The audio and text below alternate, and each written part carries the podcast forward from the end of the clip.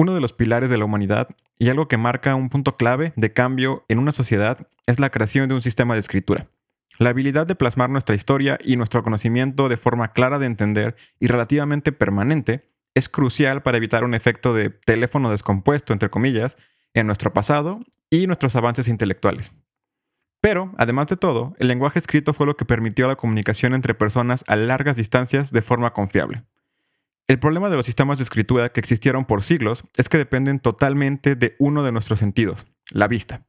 Y eso los hace completamente inaccesibles para todo un segmento de la población. En México, según el censo de 2010 del INEGI, más de 1.200.000 personas sufren de algún tipo de discapacidad visual. Y el día de hoy, 10 años después de ese censo, ese número solo ha aumentado. La discapacidad visual es la segunda discapacidad que más afecta a las personas, con más del 25% de la población con discapacidad sufriendo algún tipo de discapacidad visual. La gran mayoría de esta gente no puede acceder al privilegio de la lectura de la misma manera que todos aquellos que podemos ver con relativa facilidad. Y por mucho tiempo, la mejor manera que tuvieron de acceder a cualquier tipo de información escrita fue el famoso sistema braille, un gran invento que hasta el día de hoy sigue progresando. Esto es un dato nuevo sobre el sistema braille.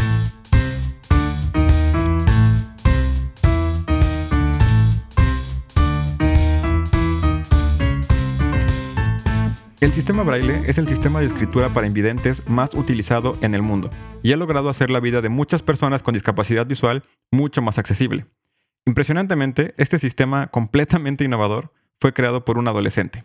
Louis Braille, que en español sería Louis Braille, nació en 1809 en un pequeño pueblo francés llamado Coupbray. Cuando tenía solo tres años, estaba jugando en el taller de su papá, que se dedicaba a trabajar con cuero, y en un accidente se perforó el ojo con una de las herramientas.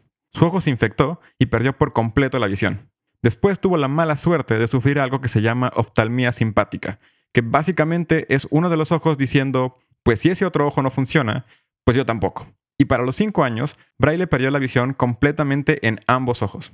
Su familia se esforzó mucho por tratar de darle una educación a la par de cualquier otro niño de la época, y de hecho, Luis resultó ser un gran estudiante a pesar de las dificultades que tenía en comparación a sus compañeros. Y a los 10 años le dieron una beca para estudiar en una de las primeras escuelas especializadas para niños ciegos en el mundo, el Instituto de Jóvenes Ciegos de París.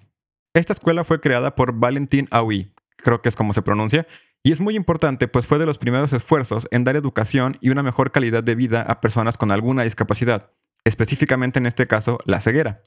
En esa época, la gente con discapacidad era generalmente despreciada y maltratada. En 1771, Aui estaba en la feria de San Ovidio en París y vio una presentación de un coro de invidentes que habían vestido de forma súper ridícula y los hacían cantar y tocar instrumentos sin saber nada de música para que la gente se riera y se burlara de lo terribles que eran por ser ciegos. Aui quedó tan horrorizado que decidió dedicar su vida a ayudar a los ciegos y a crear un sistema que les permitiera recibir educación como cualquier otra persona creó el Instituto para Ciegos y en 1786 creó el primer sistema de escritura para invidentes, que detalló en su libro escrito justamente con este método y que llamó Ensayo para la Educación de los Ciegos, y se lo envió al mismísimo rey de Francia para demostrar su método. Su sistema seguía la lógica de hacer las letras con el abecedario latín que se usaba normalmente en el francés, pero hacerlas de mayor tamaño y ligeramente modificadas. Pero sobre todo, la gran idea era imprimirlas en relieve sobre las hojas, Así los niños podían trazar las letras con sus dedos e ir descifrando cada una para formar palabras. Esta es probablemente la forma más lógica o intuitiva en la que alguien trataría de enseñar la lectura a un invidente. Pero si ustedes son curiosos, seguramente ya han intentado leer algún relieve sin ver y han descubierto que es extremadamente lento y bastante, bastante difícil. Y si no, háganlo ahorita y van a ver lo raro y difícil que es. Además de ser extremadamente lento de leer, también es extremadamente lento para escribirlo. Pero aún con sus dificultades, este nuevo método ayudó a muchos niños del instituto a poder leer las obras que lograban ser traducidas, entre comillas, y fue el método utilizado por más de 50 años. No era el ideal, pero era mejor que nada. En 1819, Louis Braille llegó al instituto y aprendió a leer y escribir con el método de AUI, y se convirtió en un gran estudiante, además de aprender a tocar órgano, violonchelo y piano. Pero lo más importante que le pasó fue en 1821, cuando descubrió el trabajo de Charles Barbier, Barbier era un capitán del ejército francés que desarrolló un sistema de código que llamó escritura nocturna. El punto era poder enviar mensajes en código a las tropas aliadas, pero además que este código pudiera leerse en la noche sin necesidad de verlo a la luz, asumiendo que algunas tropas podrían no tener forma de producir luz en algún momento o simplemente que no querrían alertar a los enemigos de dónde estaban prendiendo una vela a medianoche. El sistema de Barbier estaba formado por dos columnas con hasta seis puntos de relieve cada una, y las combinaciones no representaban letras, sino sonidos de la lengua francesa, vocales, algunas consonantes y sonidos como eu, ou y más. Al ejército francés nunca le pareció realmente una gran idea, probablemente porque era bastante complicado de aprender y realmente no era muy necesario, pero Barbier se dio cuenta de que su idea podía ser útil para los ciegos. Al fin y al cabo, ellos están a obscuras todo el tiempo. Así que lo presentó en el Instituto de Jóvenes Ciegos de París en 1821. El sistema realmente tampoco funcionaba muy bien para ellos. Los 12 puntos eran demasiado largos para leerlos fácilmente con un solo dedo, y al ser un sistema fonético, faltaban muchas letras del abecedario, y se tenían que deletrear las palabras diferente para que funcionara. Aún así, Braille vio el potencial del sistema y se basó en él para perfeccionarlo y crear el sistema Braille que se usa hasta hoy en día.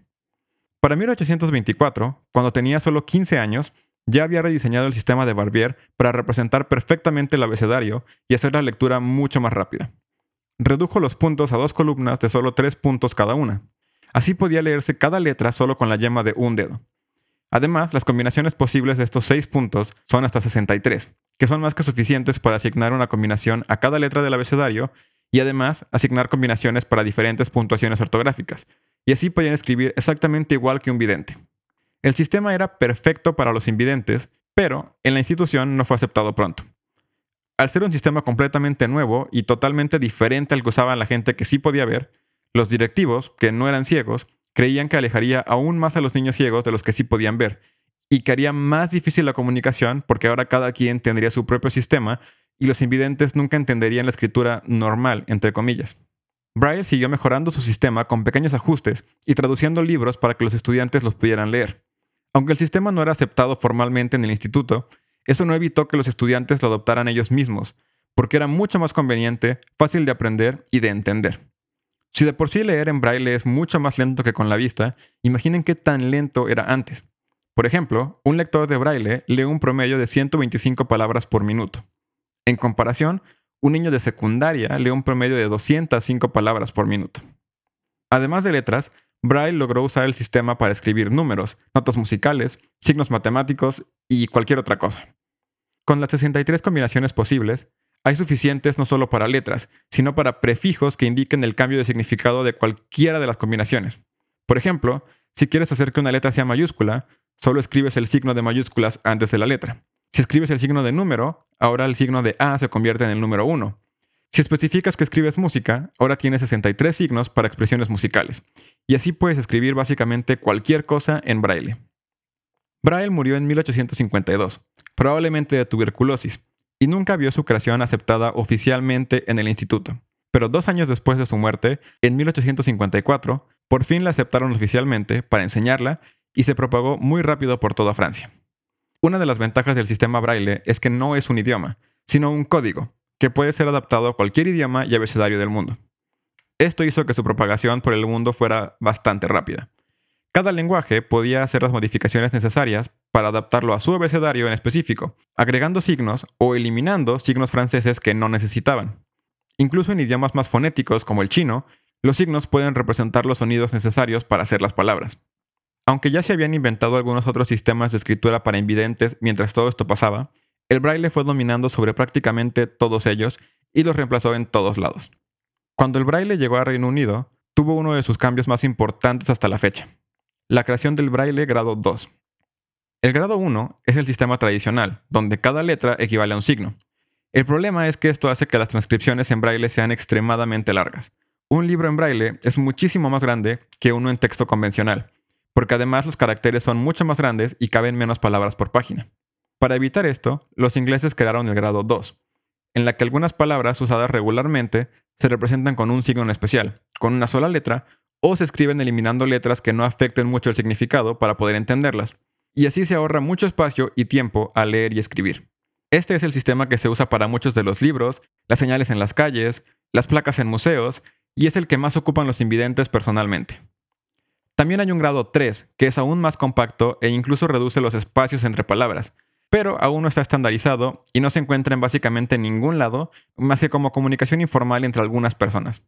A México, el braille llegó oficialmente desde 1870, con Ignacio Trigueros. que después de haber construido la Escuela Municipal de Sordomudos en 1866, comenzó la construcción de la Escuela Nacional para Ciegos, aprendiendo él mismo el sistema braille para poder traducir textos para la escuela. Al día de hoy, el braille sigue creciendo y cambiando, no tanto en gramática, sino en cómo la tecnología lo hace más accesible, aunque su uso incluso entre invidentes es bastante bajo todavía. Se estima que solamente el 10% de la población de invidentes lee en braille, pero para ese 10%, los avances que se hacen en accesibilidad son una gran diferencia. Escribir en braille antes era extremadamente lento y tedioso, pero inventos como las máquinas de escribir braille lo han hecho mucho más sencillo y rápido, y así muchas más personas pueden disfrutar de escribir cartas a sus amigos, escribir libros o cualquier cosa que les guste. Y ahora, la era digital trae cada vez más accesibilidad, con teclados digitales braille que se conectan directamente a la computadora e incluso tienen pantallas braille que permiten a las personas leer todo lo que hizo una pantalla en un mecanismo táctil que cambia conforme cambia la pantalla de la computadora. Incluso hay inventos como relojes inteligentes braille donde la gente puede sentir la hora y los diferentes datos que el reloj da. Y aunque los celulares y computadoras tienen funciones muy útiles como texto a voz, dictado de voz e incluso asistentes como Google Assistant o Siri que pueden hacer las cosas mucho más fáciles para los invidentes, también es importante el braille. Y estos celulares tienen teclados braille para todas las personas que lo prefieran. Tal vez están en público y no quieren estar hablando al celular o que todo el mundo se entere del mensaje que quieren mandar. El sistema braille es un gran invento que revolucionó el mundo, pero sigue sin ser el único sistema para invidentes. Hasta el día de hoy, algunas personas utilizan otros métodos, como el sistema Moon, que está basado en las letras convencionales. Y algunas personas que pierden la vista a edad avanzada prefieren este, porque así no tienen que aprender algo completamente nuevo. Pero el hecho de que el braille haya sido creado por un invidente para los invidentes es probablemente lo que lo separó del resto. Eso es todo por hoy. Si les gustó pueden suscribirse al canal o seguir el podcast para los siguientes episodios. Y también pueden buscarnos en Facebook como Un Dato Nuevo o Twitter como arroba UDN Podcast. Espero que les haya gustado, que lo hayan disfrutado y sobre todo que se hayan llevado un dato nuevo. Hasta la próxima semana.